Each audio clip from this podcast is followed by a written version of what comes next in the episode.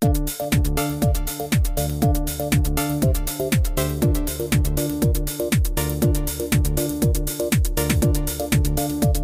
tal? ¿Cómo están? Qué gusto de saludarlos. Bienvenidos, bienvenidas a otro episodio de CE Chile.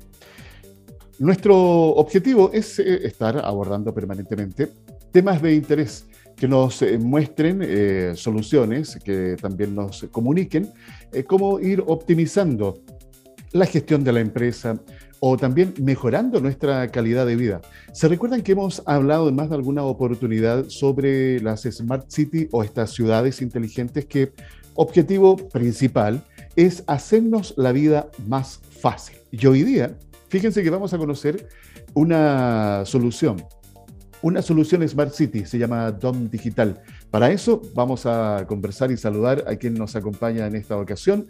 Él es Rodrigo Lozano Rubio, gerente de IT Solutions, empresa creadora y desarrolladora de esta plataforma DOM Digital. Rodrigo, qué gusto saludarte, bienvenido, ¿cómo estás? Muchas gracias, Alfredo, por la invitación. Espero que sea una conversación interesante y entretenida. Bueno, eso va a depender de nosotros ¿no? ¿ah? Exactamente. Eh, oye, Rodrigo, estábamos conversando antes de salir al aire esto de, esta, creación de DOM Digital que nace, por supuesto, eh, en el alero de IT Solutions. Eh, ¿Cuál es el foco principal de esta solución digital, Rodrigo?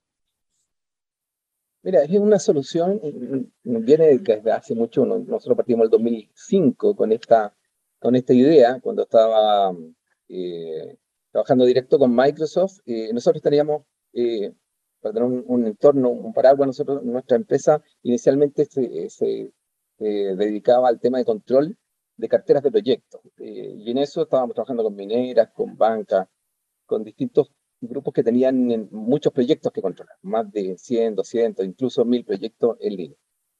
Eh, en esto eh, empezamos a ver cómo podíamos generar algún tipo de, línea distinta al, formato estándar que teníamos y dijimos, chuta, estamos trabajando siempre en el tema privado y no estamos dando ningún servicio al tema público. Dijimos, vamos a ver qué podemos automatizar en el mundo eh, público. Y dentro de, la, de, la, todas las direcciones que tiene una municipalidad, vimos que había una que era la que estaba más dejada, que es la menos transparente, menos, eh, eh, menos clara en su proceso, que eran las direcciones de obra. Y lo que hicimos fue, nos asociamos con Microsoft y con, eh, en ese minuto, Claudio Orrego, que estaba de alcalde en Peñarolén, para ver cómo podíamos llevar el control y seguimiento de los proyectos de una municipalidad. Y en particular salió el tema de la dirección de obra para poder controlar, en el fondo, cuando yo hago una solicitud, cuál es el proceso, cuál es el flujo y, y saber en qué estado se encuentra, porque en este minuto tú, cuando vas a hacer un trámite a la municipalidad, entregas las cosas y puede oh, pasar un año un tener información de... Exacto. Entonces, eh, por ahí partió. Nosotros empezamos a, a ver eh, que había una cierta cantidad de trámites, que esos trámites, por lo, por lo que vimos, eran replicables, eran los mismos en todas las municipalidades. Había un formato definido por el Ministerio de Vivienda, entonces dijimos, se puede estandarizar, podemos llegar a generar algo. Lógicamente, como, como, buen informático, uno dice, oye, son formularios, levanto estos formularios, los pongo en la nube o en internet y de alguna manera se soluciona el problema porque la gente ingresa a los formularios y, y estamos. Nos demoramos cerca de cuatro años en poder llegar a tener una primera versión porque los formularios que íbamos haciendo, claro, nosotros podíamos levantar un formulario, pero la gente llenaba lo que quería, donde le ponía el nombre, o, que tenía que adjuntar cierta documentación, adjuntaban fotos del perro, hacían cualquier cosa. Entonces, finalmente lo que nos dimos cuenta es que aparte de hacer el formulario técnicamente, había que trabajar fuerte con la normativa.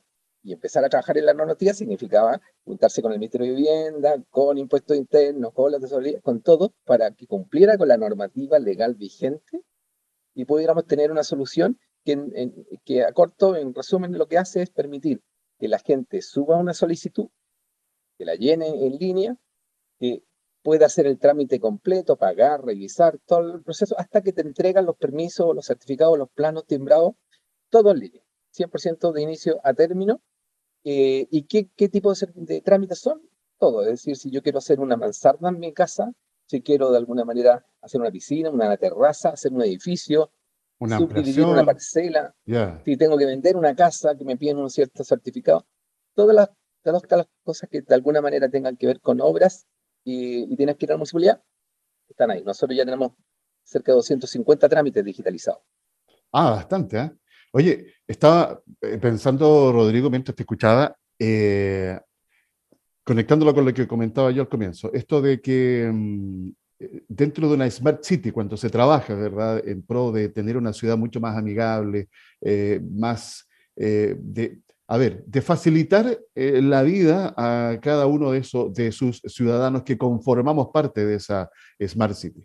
estaba pensando, fíjate, cuando comentaste esto de que al comienzo las personas oían cualquier cosa, hay también hay un proceso de mm, cómo hacerlo amigable para el vecino, para el usuario, eh, porque también uno tiene que pensar en que las personas que van a ingresar o que van a una municipalidad a hacer ese tipo de trámite son personas de todas las edades, especialmente adultos mayores. Eh, ¿Cómo ha sido ese proceso de inducción, de capacitación? No sé cómo lo hicieron como para que el usuario eh, le fuera sumamente amigable ingresar al, sitio. Alfredo, ese fue el, punto que nos generó todo el problema inicial, donde nosotros teníamos una solución que creíamos que era súper buena, pero la gente no la usaba. No, la gente en el mismo municipio no, le gustaba, se enredaba. Así que tuvimos que meter gente en el tema de usabilidad, eh, entrevistar a los usuarios de qué, cómo, cómo les gustaría, cómo tenían que trabajar, y finalmente empezamos a trabajar a través de roles es decir, eh, en la municipalidad y entre los usuarios que están en la municipalidad internamente, porque esto va por los dos lados, que lo ocuparan en la municipalidad y que lo ocuparan la gente afuera. Eh, y empezamos inicialmente por los usuarios internos y, nos fuimos dando cuenta que al separarlo por roles, hay una persona en el mesón que recibe las carpetas, hay un arquitecto que es el que la tiene que revisar y derivarla a alguien interno que, la, que, que termina la revisión completa.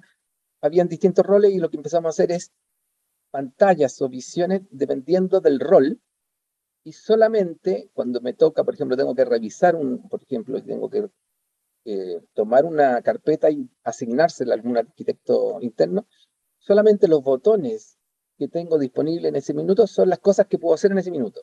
Si estoy revisando, me sale eh, si está ok o si se lo reasigno a algún arquitecto interno. Después en el otro, si es que estoy en tal etapa, lo puedo aprobar, rechazar o solamente los botones y las tareas más sencillas de tal manera que nadie se perdiera con una planilla llena de botones y de cosas. La persona que hace gestión tiene un montón de botones de gestión, cada uno tiene su tema y lo que hicimos fue generar como una hoja de trabajo por rol, en donde yo entro y me sale la pega de mi día, ordenada por lo más importante o lo que tengo menos tiempo, ordenada para que vaya sacando rápidamente.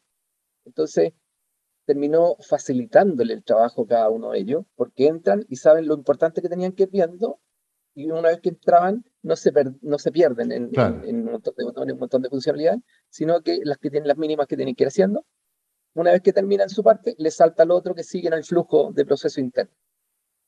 Eso mismo, algo similar, pasando en esa misma, en esa misma imagen, nos fuimos hacia la gente de afuera y también trabajamos con inmobiliarias, trabajamos con asociaciones esto de comunitarias, de vecinos, para poder tener un feedback de cómo tenía que ser, porque si bien es cierto, en una solicitud al municipio normalmente ayuda un arquitecto que presenta la documentación, pero también hay muchas solicitudes de certificados que eventualmente la puede solicitar una asociación de, de vecinal o algo así. Por lo tanto, también trabajamos con ellos y vimos cómo hacerlo de una manera sencilla y eso funcionó súper bien. Y fuimos mejorando eso y, fuimos dándonos cuenta que ya la, gente empezó a subir y la municipalidad actualmente ahora, como está, aparte que ahora tenemos también cada vez que tú tienes que hacer algo y nosotros sabemos por el tema de soporte que puedes tener una duda, vamos generando videos cortitos de 30 segundos que explican cómo hacer eso. ¿Cómo tenía yo que cambiar mi clave? ¿Cómo cambiar clave? Y sale un video cortito cómo cambiar la clave porque ya vamos sabiendo en base a los soportes qué cosa es lo que les va eh, afectando. Oye, fantástico. Como te digo, en este minuto, cada vez que una municipalidad se sube, vamos viendo que si hay un, lógico, un proceso de comunicación a la comunidad y todo, hay un proceso de aproximadamente al día más o menos 45 días, empieza a ser más digital que físico. De acuerdo. Y ahí sí ya se para al principio, parte despacio, pero después ya como a los 45 días, claramente es mucho más alto la cantidad de digitales y ahí, como te digo, el tema de la pandemia aceleró estos procesos. Ya, no fue, no fue así, no, fue una tendencia, sino que fue fue brusco. Muchas municipalidades cerraron y dijeron, nos vamos 100% digital y punto. Claro. Oye, eh, a ver, varias cosas ahí. ¿Se necesita clave única para ingresar? Tenemos la posibilidad de ingresar con clave única o una clave que entrega el sistema. Las dos alternativas permite el sistema. Perfecto. Hay municipalidades que nos piden, nos exigen que sea con clave única porque ellos quieren de alguna manera después eso interconectarlo con otros sistemas. O eventualmente tenerlo como una validación de una clave eh, sencilla, digamos, por una clave real de que realmente es la persona que se está conectando. Oye, ¿cuánto tiempo les tomó todo esta, transitar esta zona tan árida, eh, de mejorar la usabilidad? ¿Cuánto tiempo invirtieron ahí? Bueno, mira, eso siguen, siguen, siguen mejora, ¿eh? pero nosotros tuvimos por lo menos 3, 4 años en solo mejorar el tema de usabilidad, la mejora. Y también hay muchas cosas que hay veces que uno entrega un servicio, una o sea, una solución al municipio, eh, piensa que solamente la normativa y tener que ingresar los trámites que salgan más rápido, pero también, por ejemplo, ellos a fin de año, por ahí por septiembre, sacan a uno o dos personas de su equipo para que empiecen a preparar los informes que tienen que hacer para fin de año, que son eh, la cuenta pública, el presupuesto, todo ese tema. Lo que hicimos fue automatizar, por ejemplo, toda esa información. Entonces ahora ellos ponen apretan rango de fecha, apretan un botón y les salen los formatos con la forma que como se presenta la, a la cuenta pública automática. También, por ejemplo, el municipio, ya esto e, es, es como ayudamos a la dirección de obra, porque no, es parte de la tramitación. Pero, por ejemplo, el, el impuesto interno les solicita que todos los meses se ingresen, la reporten al, al impuesto interno una cierta cantidad de formularios de recepción final y un montón de cosas y, hay, que, eh, y hay una pantalla eh, del, impuesto interno en cada municipio para que ellos digiten cada una de esas solicitudes que cumplen con lo que se están solicitando. Si están entrando en digital, lo que hacemos nosotros es que también se genera automático y se aprieta un botón y se va a impuesto interno en forma automática. Con eso hacemos que, en el fondo, los tiempos de las personas que están ahí sean usados en gestión más que en transcribir un montón de cosas. Sí, está también ese, ese es otro elemento, yo diría, virtuoso de esto. ¿ah? ¿eh? cómo te optimiza, te hace eficiente la sistematización de ciertos procesos eh, y también cómo te aumenta y mejora la productividad, Rodrigo. Y me imagino que eso está más que comprobado. ¿no? O sea, de hecho, tenemos un promedio de. Nosotros ponemos en nuestras presentaciones de un 150% aumento de la productividad, pero hay municipalidades que han pasado el 300, hay municipalidades que llegaron más del 1000% en la productividad. Coquimbo, cuando partió con nosotros, el mejor año que habían tenido habían sido 900 expedientes en un año. 900 expedientes de, abajo, que puede ser una construcción de una casa, un edificio, eso es un expediente, digamos. Ya. 900 expedientes en un año de construcción. Eh, y el año pasado terminaron en 14.600. ¡Wow! Ya. O sea. Ese es un crecimiento, pero. Oye, ahí tenemos triple impacto, ¿ah? Y si te fijas con eso, es un impacto social, económico, porque es un círculo virtuoso. Porque la, la inversión. Hay un montón de gente, genero trabajo, porque hay un montón de reactivación de un fondo de gente que se tienen que contratar para que construyan la obra. Gente, esa gente tiene que almorzar, tiene que dormir, tiene que comprar materiales, una inversión local en, en, esa, en esa región, en esa ciudad. Y claramente, si bien es cierto, por un lado, a la municipalidad que ama, la municipalidad gana más dinero por, por los impuestos, que puede ser temas sociales, pero aparte, hay una inyección de inversión local en, en las municipalidades. Así es, sí, absolutamente. Oye, la verdad que eh, estas son las soluciones que uno puede medir. Eh, los distintos impactos que pueda tener y eso lo hace aún eh, mucho más eh, valioso porque lo que uno busca, yo siempre lo converso acá, si no se mide, ah, no existe. O sea, uno, ¿cómo va a saber, no es cierto, el resultado de la inversión que está realizando? Por eso creo que es muy importante ustedes que nos están escuchando en este instante, eh, que puedan también encontrarle los distintos usos y beneficios que tiene eh, en la adopción de las distintas herramientas tecnológicas que hoy día están disponibles, dependiendo, obviamente, la actividad económica que uno desarrolle. Dicho eso, no, sé si te queda algo más pendiente que sea interesante de conocer de esta herramienta trabajando con los municipios puntualmente, Rodrigo. Mira, yo creo que, como dices tú, justamente que hay que medirlo para poder mostrar el beneficio. Y dentro de las cosas importantes es que pudimos bajar los tiempos de tramitación de 280 días, que es más o menos el ah, promedio, de 250 días promedio, a solo 28 o 30 días. Es decir, pasamos de estar, hay un ranking mundial del Banco Mundial que analiza estos tiempos de tramitación, bajamos del ranking que estábamos 195 al cuarto a nivel mundial, o sea, a nivel país, dentro del ranking mundial. Eh, como te digo, esa baja ya tenemos eh, una solución que ya tenemos más de 500 mil, eh, o sea, más de, más de 500 mil trámites cursados 100% en forma digital. Incluso creamos un timbre electrónico para firmar los planos. Ya no tienes que ir a que firmen los planes, te entreguen las copias, sino que eso se timbre electrónicamente y está aprobado ya por el conservador de bien raíces. Este donde lo echamos a andar, ya tenemos más de 250 mil usuarios que ya están eh, ejecutando la, la, aplicación y estamos ahora eh, en 12 regiones del país con 34 municipalidades implementadas. Fantástico. Oye. Es una solución sustentable, cero papel, cero filas, cero viajes. Muchos de los viajes que, por ejemplo, el proyecto en Punta Arenas se hacen eh, en forma remota. Tú haces los trámites y en 20 días termina el trámite, se te llega tu certificado o tus planos firmados, timbrados electrónicamente y no tuviste que ir a Punta Arenas. Sí, eso lo encuentro genial porque estaba pensando justamente en eso, eh, sobre todo en el proceso de pandemia.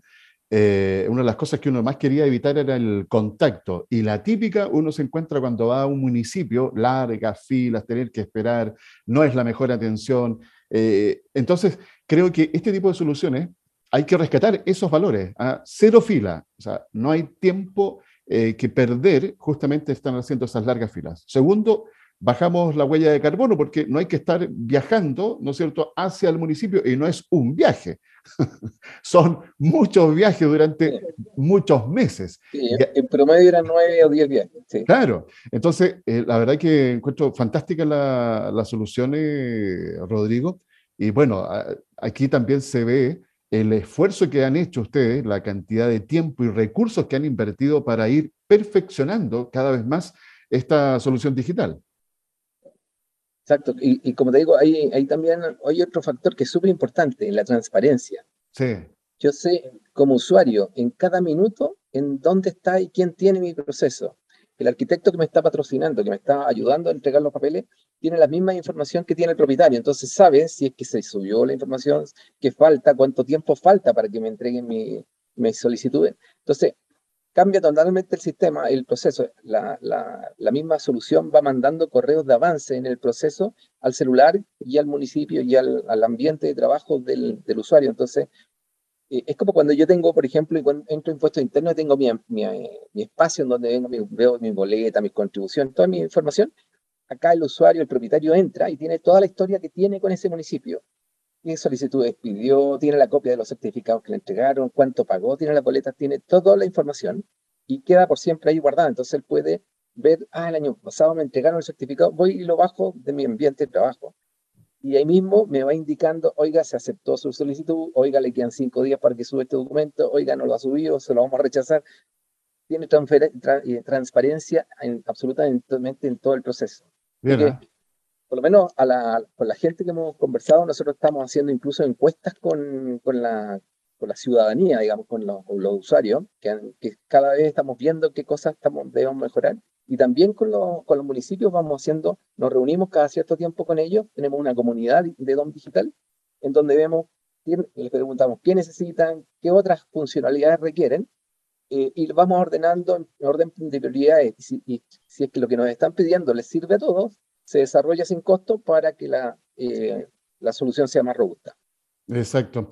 Eh, buen punto es el de la trazabilidad, uno estar ahí atento y al día informado eh, de manera en línea, porque eso además en tiempo real podríamos decir. Em, oye, Rodrigo, estaba pensando en este trabajo que ustedes han realizado. está dentro, por supuesto, de la categoría de los servicios TIC. Y leía hace un tiempo información que entrega ProChile, recordemos que ProChile es esta agencia que tiene presencia en más de 50 países en el mundo, eh, comentaba que hoy día las exportaciones de servicios TIC específicamente deben estar llegando a un 3, 3,5%. Y si nos comparamos con los países OCDE, eh, rondan por el 10%. Eh, ¿Cuáles son ahí los principales desafíos, obstáculos que hay eh, para que los servicios TIC puedan crecer y desarrollarse aún más justamente en poder cubrir distintos mercados en el mundo, Rodrigo? Sí, mira, lo que nosotros hemos estado, nos ha tocado participar harto con ProChile y, y claramente es el, un tema de difusión, es súper importante. Con ProChile se está haciendo un trabajo súper bueno de poder ir y mostrar nuestras soluciones Hace poco estuvimos fuera, estuvimos en, Paraguay hace poco, y de hecho la gente en Paraguay nos mira como una meta a poder llegar a conseguir las cosas que tenemos nosotros. Eh, fueron 10 empresas a presentar sus soluciones y era para ellos todo nuevo, eh, todo lo querían implementar. Eh, temas de peaje en las calles, temas de soluciones de agua, la nuestra, todos quedaron con la intención de poder seguir adelante y tratar de implementar. Yo creo que hay claramente hay que dar un tema de difusión país mucho más, más fuerte en este minuto. Lo que sí, cada vez que nosotros vamos y nos enfrentamos en, ejemplo, en, el Smart City, también fuimos con la gente de, de, de, ProChile, fuimos a, Smart City en Barcelona y también vimos que había una falta de soluciones que por lo menos te están generando acá en Chile y que uno dice que ganas de poder ir y poder implementarlas allá. En este minuto hay gente con la que estuvimos, también fuimos a Dubái, eh, que ah, expo. en una la Expo Dubai con la gente de Chile y Corfo, el país digital, eh, presentando nuestras soluciones y, nos dimos cuenta que en realidad hay espacio para que los emprendedores chilenos lleguen allá, puedan hacer negocios, pero falta esa ventana, esa poder llegar. Nosotros fue súper bueno en, esta, en, esta, en este viaje que pudimos hacer, llegamos con la espalda completa de, de Chile. No es que hayamos ido en un viaje que nos pagaron porque estuviéramos ahí, sino que todo el stand de, Chile era para nuestra oficina para poder atender clientes. Eh, tuvimos un cóctel para poder atender en distintos países. Tuvimos reuniones con la eh, municipalidad de allá, en particular nosotros con la municipalidad de Dubái. Tuvimos realmente un, apoyo para poder generar eh, soluciones. Tuvimos visitas con inversionistas. Yo creo que la forma como se está empezando a trabajar ahora, o en el último, último tiempo con ProChile, fue súper buena porque antes uno podía ir y uno empezar a conocer pero ahora se están armando eh, rondas de negocio, rondas de presentaciones, eh, arman la agenda eh, de forma anticipada con, con, empresas relacionadas con lo que tiene cada uno. Yo creo que ese es el foco, en el fondo, ir, presentar, pero, pero ya teniendo todo este tema resuelto de que sea un, viaje exitoso. Exacto. Y, y en eso, fíjate que hay que destacar el trabajo que hace ProChile, eh, sobre todo con el sector eh, pymes. De hecho, estaba leyendo ahí una información, se las voy a leer rápidamente. Em, hoy día, ProChile está centrado en los beneficiarios con el fin de aumentar el número de exportadores de pymes en el comercio internacional y también el monto de sus exportaciones. Todo esto con el objetivo de ser un aporte a la generación de empleo y a la economía nacional. En 2021, ProChile trabajó con 2.542 empresas exportadoras que representan el 42% de la base nacional, las que generaron el 81% del monto exportado y más de 550.000 empleos. Eh, son números que no está de más mencionarlos porque también van reflejando eh, esta oportunidad de desarrollo que tienen las pymes con eh, poder exportador y que se tienen que acercar a agentes como eh, ProChile, que está con todo su know-how eh, disponible para facilitar justamente y, en el fondo transformarse, Rodrigo, en ese puente que te permita conectarte con estos otros mercados. Em, oye, a propósito de la participación que tuvieron en Barcelona, tengo entendido que ustedes fueron seleccionados dentro de una de las 100 mejores soluciones GovTech. Eh, cuéntanos de qué se trata ese reconocimiento, Rodrigo. Claro, mira, hay una, una organización que es GovTech Lab eh, Madrid, que lo que hace es que cada año ellos publican por ahí por julio una, un la lista de las mejores 100 eh, soluciones para Iberoamérica, o sea, Latinoamérica más España.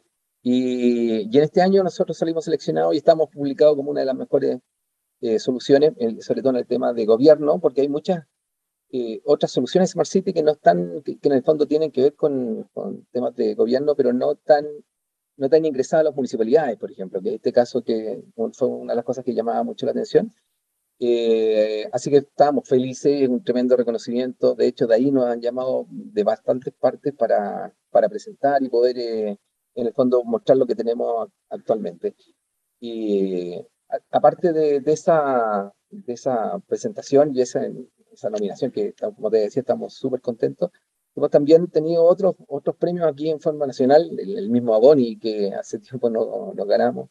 Tuvimos un premio también de Microsoft como la mejor solución, en, nos entregaron allá en Toronto como la mejor solución para gobierno eh, en el Congreso Mundial de Microsoft. Eh, la solución ha sido muy reconocida y, y, y, de alguna manera siempre se hace hincapié en el modelo. En el modelo siempre ha estado pensado que es una solución en la nube, que no es una solución para cada municipio, sino que es una solución genérica que se parametriza para que funcione en cada municipalidad dependiendo de los tamaños, pero una solución que está pensada en la nube.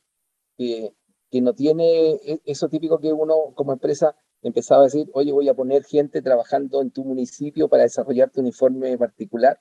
No, esto es una solución en la nube que se parametriza, que crece y que de alguna forma eh, se ajusta a cómo trabaja cada municipio. Y ese modelo es el que de alguna manera les ha interesado a esta gente con la que hemos, eh, no, han sido, no han ido premiando. Eh, fíjate que eh, creo que es bastante importante resaltar, sobre todo para quienes nos están eh, escuchando, cuando se habla, esto ya se viene haciendo hace varios años, pero que justamente por la pandemia, lo que comentábamos con Rodrigo, eh, aceleró muchos procesos de adopción de, que provocó y forzó la transformación digital.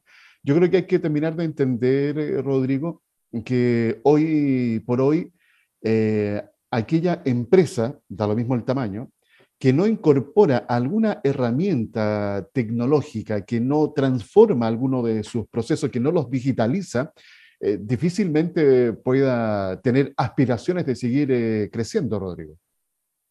Exacto, bueno, y ahora estamos justamente, que estaba la, la, ley de transformación digital del Estado, que se tenía que, que tenía que terminar al año 2024 con todos los municipios digitalizados, Ahora el presidente Boric dijo que esto se estaba corriendo un año o dos años, no, me quedó claro si que son 2025, 2026, pero sí hay una ley que está exigiendo que todos los municipios se digitalicen. Eh, por lo tanto, ya no es un tema de que el municipio, si quiero subir o no, sabes que déjame con mis papeles porque estoy tranquilo, esta es la forma que siempre lo he hecho, van a tener que digitalizar absolutamente todo el proceso. Eh, y la verdad es que eso, con los números que tú nos has mostrado en esta conversación, eh, puntualmente volviendo con el trabajo que hacen con los eh, municipios, eh, nos muestra cómo se mejora la productividad de, ¿no es cierto?, el trabajo que hace la municipalidad con el impacto que esto tiene también en, en la propia zona, en el territorio, y cómo también son beneficiados los vecinos, vale decir, es un círculo virtuoso. Yo diría que esta es una solución 360, que son de estas soluciones, Rodrigo, que las que hay que seguir eh, implementando y es el camino que tiene que seguir un país que, ¿no es cierto?, aspira a ser un país desarrollado, eh, no puede pretender que, sobre todo, eh, ciertos organismos del Estado sigan funcionando en papel cuando la tendencia obviamente tiene que ser absolutamente digital. Y eso lo contextualizamos con el paraguas, que es el Smart City, para, o sea, uno de los integrantes de una Smart City obviamente son las municipalidades y otros entes más del sistema público que tienen que ir en esa línea para que tengamos una vida mucho más fácil, eh, más, eh, con más tiempo disponible, porque fíjate eh, que aquí rescatamos un elemento, los tiempos. Incluso ahí mismo en las municipalidades, los, quienes desarrollan los distintos trabajos pueden tener más tiempo para disponibilizar para hacer otras tareas o para tomarse un cafecito más largo, Rodrigo. Exactamente, sí.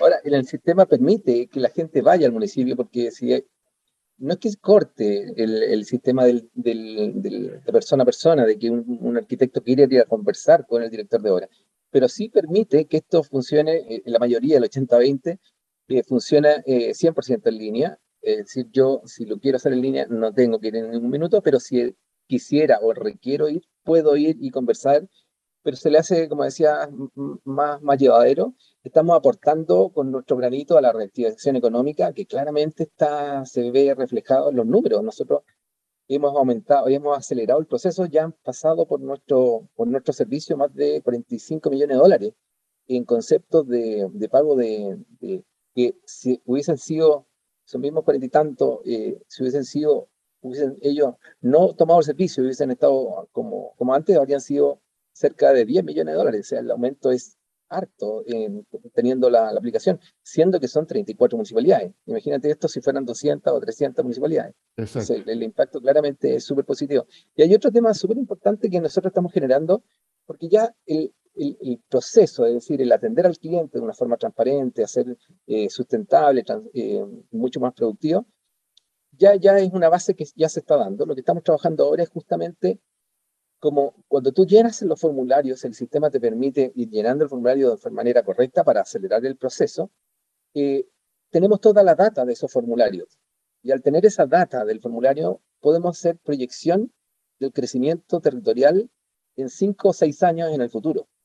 Es decir, podemos decir, por ejemplo, en Temuco, en los próximos cinco o seis años, cuántas calles nuevas, cuántas personas nuevas, cuántos departamentos, cuántos estacionamientos, cuántas ciclovías por los proyectos que se están probando y que, están, y están aprobados. Es decir, no es una proyección matemática, sino que es una proyección en base a los proyectos que están aprobados y que todavía no se están construyendo, pero sí están aprobados.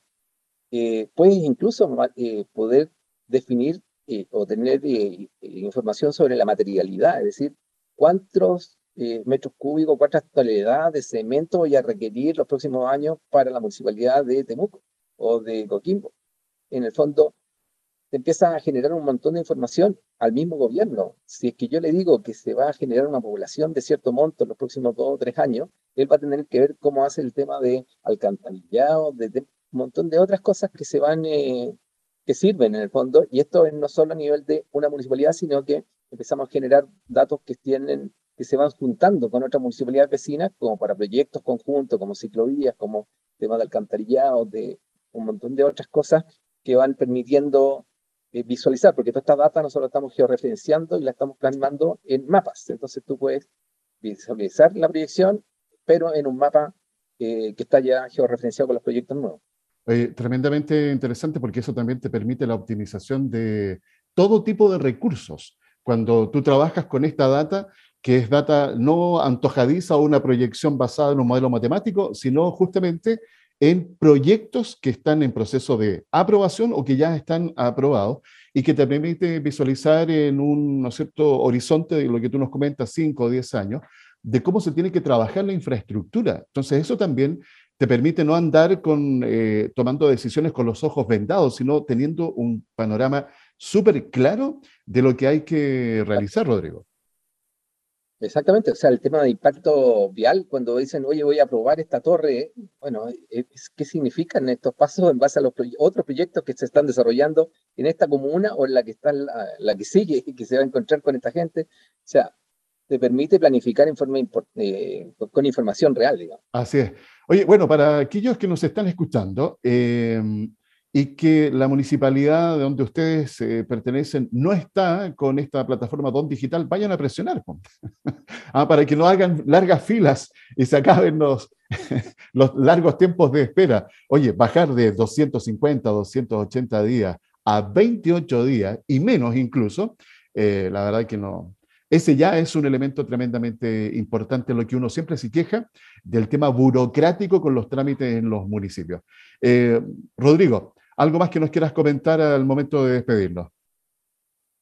No, te agradezco mucho la, oportunidad, como conversábamos, esto es tema de difusión. Eh, hay, hay muchos municipios que cuando nosotros, a pesar de que venimos haciendo mucha difusión nosotros, hay municipalidades que cuando los contactamos dicen, oh, no teníamos idea que existía algo tan maravilloso y que queremos implementarlo.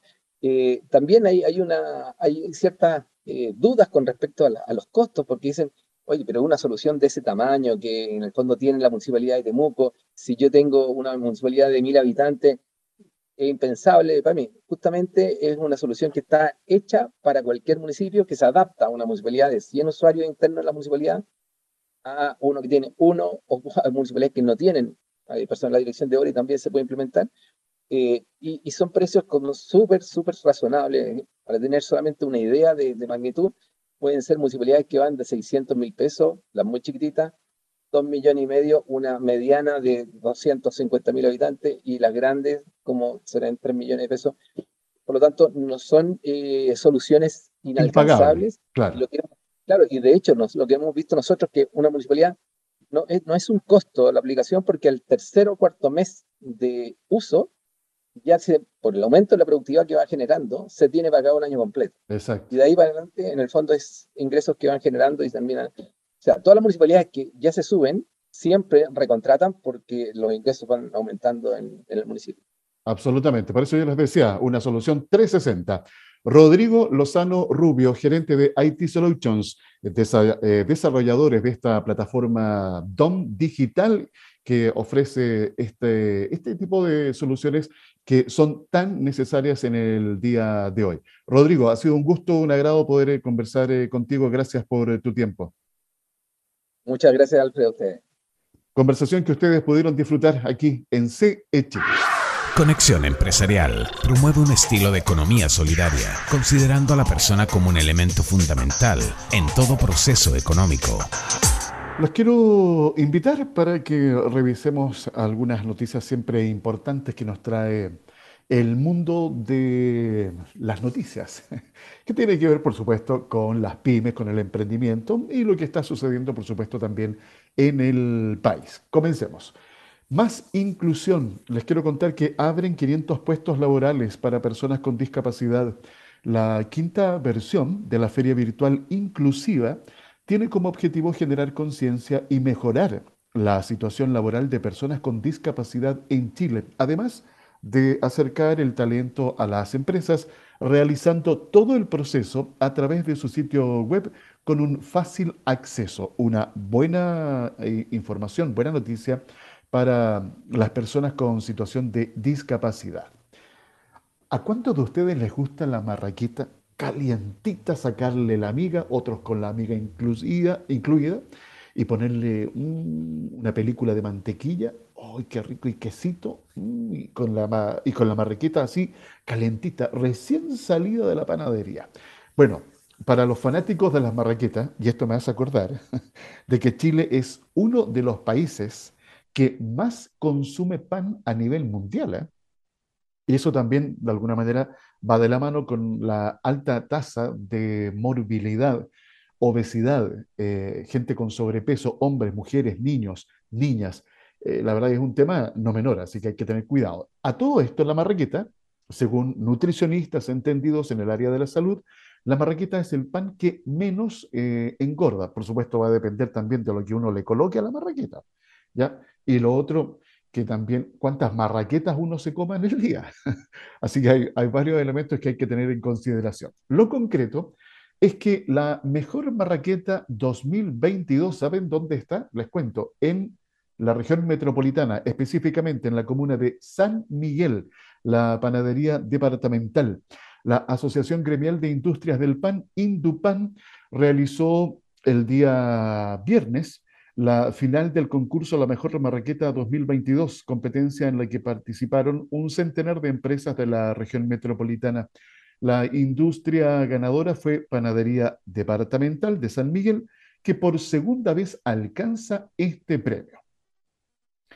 INAPI y OMPI inician plan piloto para implementar nuevas, eh, más bien una nueva plataforma de gestión de proyectos la iniciativa permitirá recopilar, administrar y analizar datos relacionados al trabajo de los centros de apoyo a la tecnología y la innovación, en su sigla CATIS, en nuestro país para contribuir a una mayor eficiencia en sus actividades comerciales.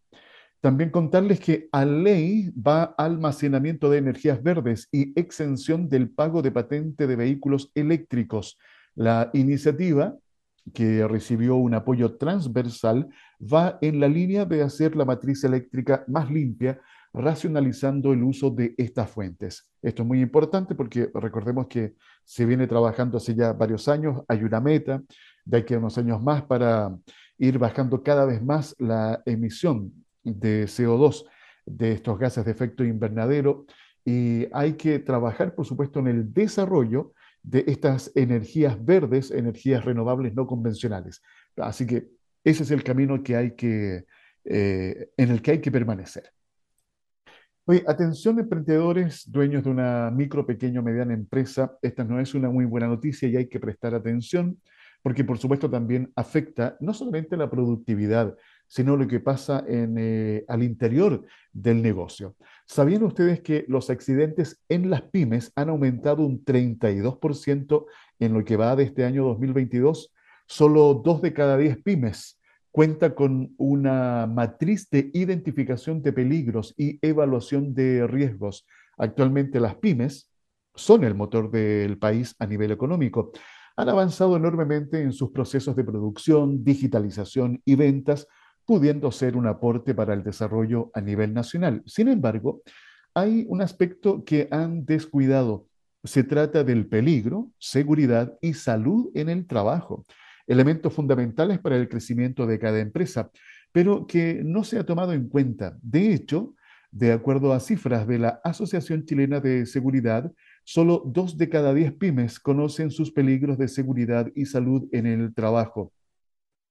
Ah, bueno, según el estudio, un 26% de los accidentes laborales se da por el uso de herramientas eléctricas, máquinas y equipos, mientras que un 25% de estos se producen al momento de desplazarse dentro del lugar de trabajo, principalmente por las condiciones en los centros de infraestructura y las conductas de los trabajadores.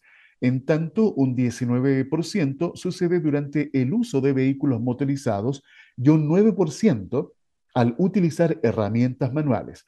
Debido al aumento en la cantidad de accidentes laborales, la ACH creó la campaña Tres razones para tener tu MIPER, la sigla para Matriz de Identificación de Peligros y Evaluación de Riesgos, para ayudar a evitarlos. Así que es muy importante, eh, ustedes si están, eh, obviamente, tienen que estar eh, afiliados, tienen que ser adherentes de alguna de las mutualidades, de cualquiera de las que existen en el mercado. Así que háganse asesorar para que trabajen también de manera interna y puedan preocuparse de un aspecto tan importante, porque por una parte afecta al colaborador y por supuesto también repercute en la productividad de la empresa. Oye, esta noticia me llamó la atención y la quiero compartir con ustedes eh, porque creo que hoy, como estamos viviendo en un mundo tremendamente digitalizado, en donde a través de los distintos dispositivos que uno tiene acceso hoy día, ya sea smartphone, notebook, tablet, el PC, eh, el mismo el, televisor, los Smart TV, uno tiene acceso, por supuesto, a muchísima información y cada vez las tecnologías van avanzando. Hoy estamos hablando, por ejemplo, del metaverso, de tener eh, uno un avatar y poder, eh, como realizar, dicho en simple, una vida en paralelo en este mundo virtual. ¿Qué les diría yo si también podríamos tener en la política un, un chatbot, un robot? ¿Sí? La inteligencia artificial presente en la política. a lo mejor muchos podrían decir, sería bueno, podríamos probar, pero a lo que los quiero invitar hoy día es a reflexionar en lo siguiente, cómo las tecnologías, especialmente el desarrollo de la, de la inteligencia artificial que tiene como objetivo simular, ¿no es cierto?, el trabajo, el procesamiento de datos, el pensamiento de nuestro cerebro, de nuestra mente, lo que pasa aquí adentro, que para muchos es un misterio aún, cómo funciona eh, nuestra cabeza, este cerebro que eh, de alguna u otra manera eh, nos hace tomar decisiones, procesar datos, muchas veces en milésimas de segundos, en fin. Bueno, leía un artículo que me llamó la atención. Esto pasó en Dinamarca, pero en todo caso no es la, no es la primera vez. les leo el titular. Así avanza el primer partido político liderado por inteligencia artificial en su busca de un escaño en el Parlamento. ¿Cuál es el partido? No podría tener otro nombre. ¿eh? El Partido Sintético no podrá presentarse a las próximas elecciones del Parlamento danés al no reunir las firmas necesarias, pero tiene la esperanza de poder concurrir en los comicios del año 2025. Ah, les leo un poquito más de la información. En Dinamarca ha aparecido este partido político que es dirigido por una inteligencia artificial y con unas políticas derivadas de la inteligencia artificial que tenía intención de optar a un escaño en las elecciones generales del próximo noviembre, cosa que no va a pasar, reitero, porque no reunió las firmas. Ahora, aquí viene lo interesante. Mira, este partido sintético fue fundado en el mes de mayo de este año por el colectivo artístico Computer Lars, en colaboración con la organización tecnológica sin fines de lucro Mind Future Foundation, que es la Fundación eh, Mente del Futuro. El liderazgo de la nueva entidad política recae en un chatbot.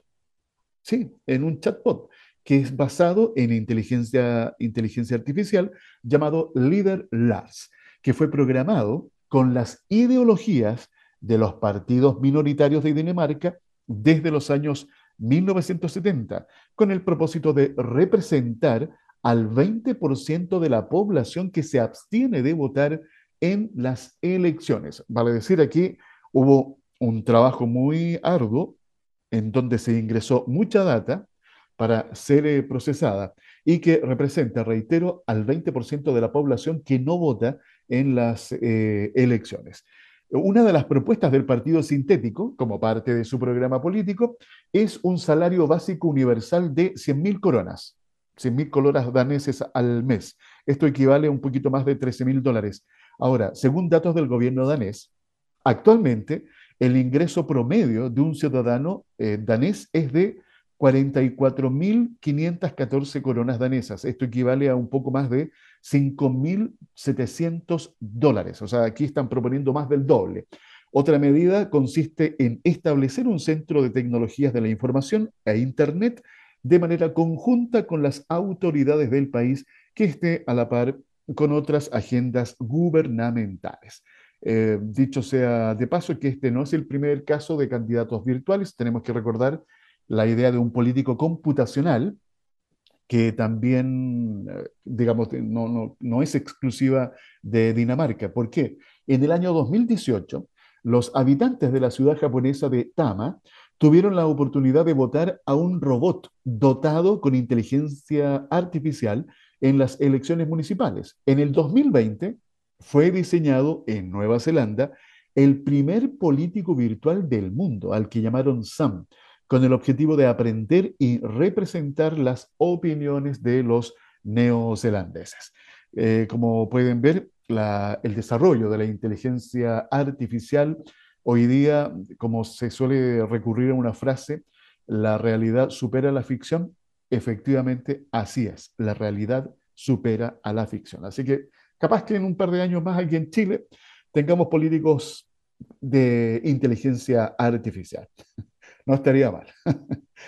ya, me despido. Gracias eh, por haberme acompañado en este inicio de semana. Nos encontramos mañana con otro episodio de CE Chile. Conexión Empresarial es creado para optimizar las relaciones comerciales, impulsando la accesibilidad, la comunicación y dando apoyo permanente a las empresas en su proceso de modernización y de incorporación tecnológica.